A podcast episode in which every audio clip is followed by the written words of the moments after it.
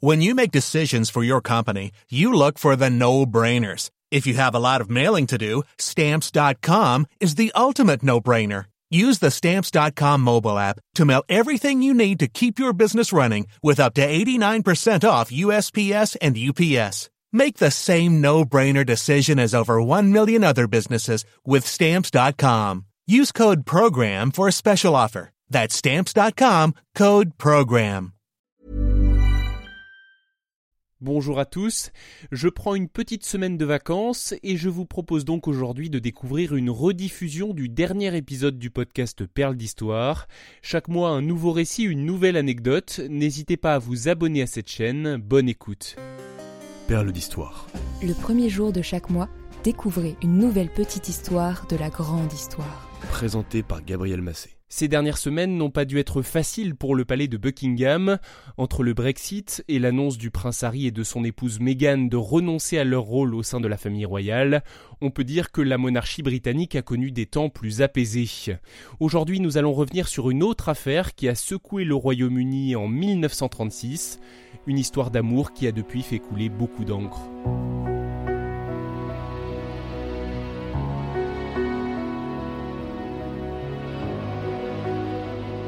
Au début des années 30, George V est sur le trône d'Angleterre. Son fils aîné, David, prince de Galles et héritier de la couronne, est considéré comme l'un des plus beaux partis du pays.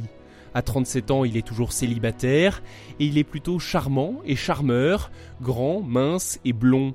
Un jour de l'hiver 1931, il rencontre une américaine, une femme déjà divorcée et remariée, Wallis Simpson.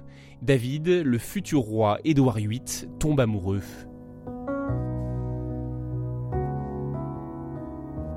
En quelques années, ils vont devenir très proches. David aime Wallis, et pour elle, comment résister à l'amour d'un prince?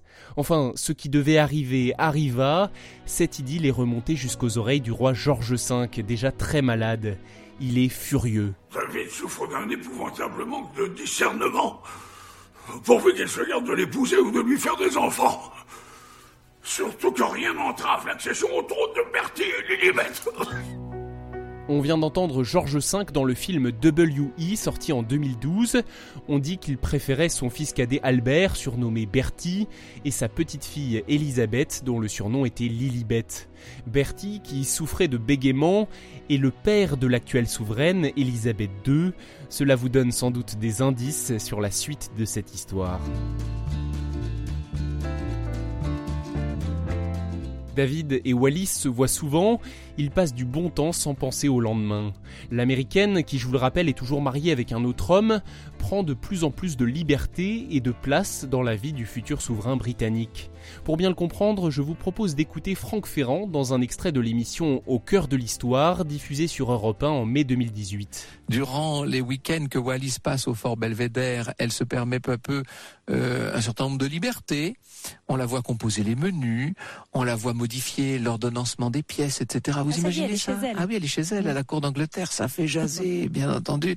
À l'été 34, le prince euh, de Galles l'invite à Biarritz, où elle va pouvoir profiter de vacances dorées, golf, bridge, yachting, soirées, etc. Vous imaginez les billets doux du prince et les cadeaux extraordinaires.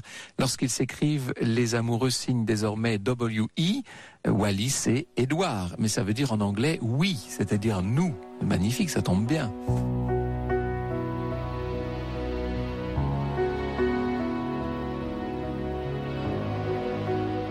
Tout bascule le 20 janvier 1936. Le roi George V s'éteint dans son lit et David, son fils aîné, devient le nouveau roi du Royaume-Uni et empereur des Indes. Longue vie au roi. Une fois devenu roi, David, que l'on nomme désormais Édouard VIII, n'a pas pour autant l'intention de renoncer à Wallis, et cela entraîne de vives discussions avec son frère Bertie. Peu m'importe la, la femme avec laquelle tu badines la nuit tant que tu as ton poste le matin. Wallis n'est nullement une de ces femmes avec lesquelles je badine, comme tu dis. Nous avons l'intention de nous marier. Je te demande pardon. Elle vient d'entamer une procédure de divorce. Oh Dieu. Et, et si tu te contentais de lui offrir une belle demeure et un titre? Je me refuse d'en faire ma maîtresse. L'Église ne reconnaît pas le divorce et tu en es le gouverneur suprême. N'ai-je aucun droit? Main privilège. Ce n'est pas la même chose. C'est un extrait du film Le discours d'un roi. Petite précision, au Royaume-Uni, le souverain est aussi le gouverneur suprême de l'église anglicane. À l'été 1936, Édouard VIII et Wallis partent ensemble faire une croisière en Méditerranée. Un souverain en vacances avec une roturière deux fois divorcée, cette affaire est à la une de nombreux titres de presse en Europe. Les pressions se font de plus en plus nombreuses. Le roi doit choisir Wallis ou la couronne. Une couronne qu'Édouard VIII n'a d'ailleurs jamais portée. La cérémonie du sacre était prévue quelques mois plus tard. Le roi prend finalement sa décision. Le 8 décembre 1936, il signe l'acte d'abdication. Trois jours plus tard, le 11 décembre à 22h au château de Windsor, Édouard VIII s'apprête à prendre la parole. La BBC a installé un micro sur une table en bois. Il a les mains jointes, il est tendu. John Rett, le directeur de la BBC, le présente. This is Windsor Castle. His Royal Highness Prince Edward. Ici le château de Windsor, Son Altesse Royale le Prince Édouard. At, at long last, I am able to say a few words of my own. Enfin, il m'est possible de dire quelques mots personnels. Il y a quelques heures, j'ai accompli mon dernier devoir de roi et d'empereur, et à présent que me succède mon frère, le duc d'York, mes premiers mots doivent proclamer mon allégeance envers lui. Je le fais de tout cœur. My first words must be to declare my allegiance to him. This I do with all my heart. You all know the reasons Vous connaissez tous les raisons qui m'ont poussé à renoncer au trône, mais je voudrais que vous compreniez qu'en prenant ma décision, je n'ai pas oublié la patrie et l'empire que je me suis efforcé de servir depuis 25 ans comme prince de Galles et tout récemment comme roi. Mais vous devez me croire si je vous dis que j'ai constaté l'impossibilité de porter le lourd fardeau des responsabilités et de m'acquitter de mes devoirs de roi comme je le désirais, sans le concours et le soutien de la femme que j'aime. Et je voudrais que vous sachiez que ma décision a été prise par moi et moi seul. And I want you to know that the decision I have made has been mine and mine alone. Édouard VIII termine cette allocution de 7 minutes par ces mots À présent, nous avons tous un nouveau roi. De tout cœur, je lui souhaite, et à vous, son peuple, bonheur et prospérité. Dieu vous bénisse tous, vive le roi. Le roi, vous l'avez compris, c'est donc son frère, Albert, surnommé Bertie, le duc d'York, qui prend le nom de George VI. Après avoir abdiqué, Édouard, lui, reçoit le titre de duc de Windsor et il vient s'installer en France où il épouse Wallis Simpson le 3 juin 1937. La cérémonie a lieu au château de Candé près de Tours. Je suis très ému. Ce qu'il faut savoir, c'est que cette histoire d'amour, qui paraît si romantique, ne l'est pas tant que ça. En fait, Wallis n'est pas amoureuse d'Édouard VIII. Écoutez les explications d'Isabelle River, journaliste et auteur, spécialiste de l'histoire des familles royales, interrogée dans l'émission Au cœur de l'histoire.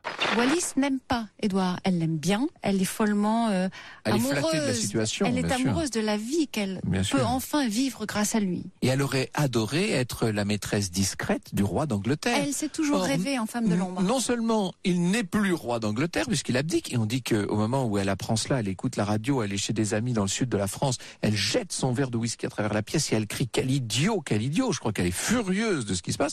Mais non seulement il n'est plus roi d'Angleterre, mais maintenant il va falloir qu'elle devienne son épouse et qu'elle et qu'elle l'épouse, qu'elle le, qu'elle le supporte, si je puis dire, au quotidien. C'est Elle une se autre sait affaire. désormais contrainte d'épouser cet homme qui a tant sacrifié Eh pour oui, elle. Il a renoncé à la couronne d'Angleterre. On peut pas imaginer plus, ça n'existe pas. moment Incroyable mais vrai, elle se retrouve obligée d'épouser Édouard VIII. Et oui, cette histoire n'est pas une fiction romantique, mais la réalité. Et dans cette même quête de vérité, il faut dire aussi que le couple avait une certaine sympathie, ou tout du moins de la complaisance pour le régime nazi. Quelques mois après leur mariage, Édouard et Wallis ont d'ailleurs rencontré Adolf Hitler en Allemagne. Le 28 mai 1972, le duc de Windsor meurt dans sa résidence à Paris. Il avait 77 ans. Et comme ils n'ont jamais eu d'enfant, son épouse est l'unique héritière. Elle donne une partie de ses biens à la France, leur pays d'accueil, notamment des meubles et des tableaux qui ont depuis rejoint le château de Versailles et différents musées. Wallis s'éteint 14 ans après son mari, le 24 avril 1986.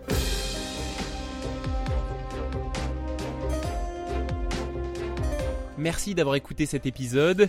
N'hésitez pas à le partager s'il vous a intéressé, à mettre un cœur, un like ou un commentaire.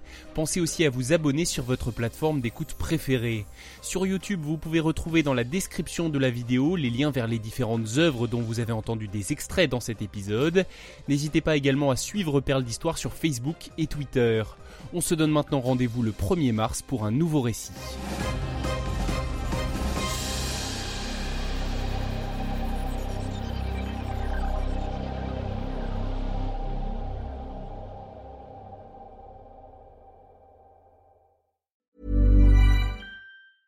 Normally, being a little extra might be a bit much, but not when it comes to healthcare. That's why United Healthcare's Health Protector Guard fixed indemnity insurance plans, underwritten by Golden Rule Insurance Company, supplement your primary plan so you manage out of pocket costs. Learn more at uh1.com.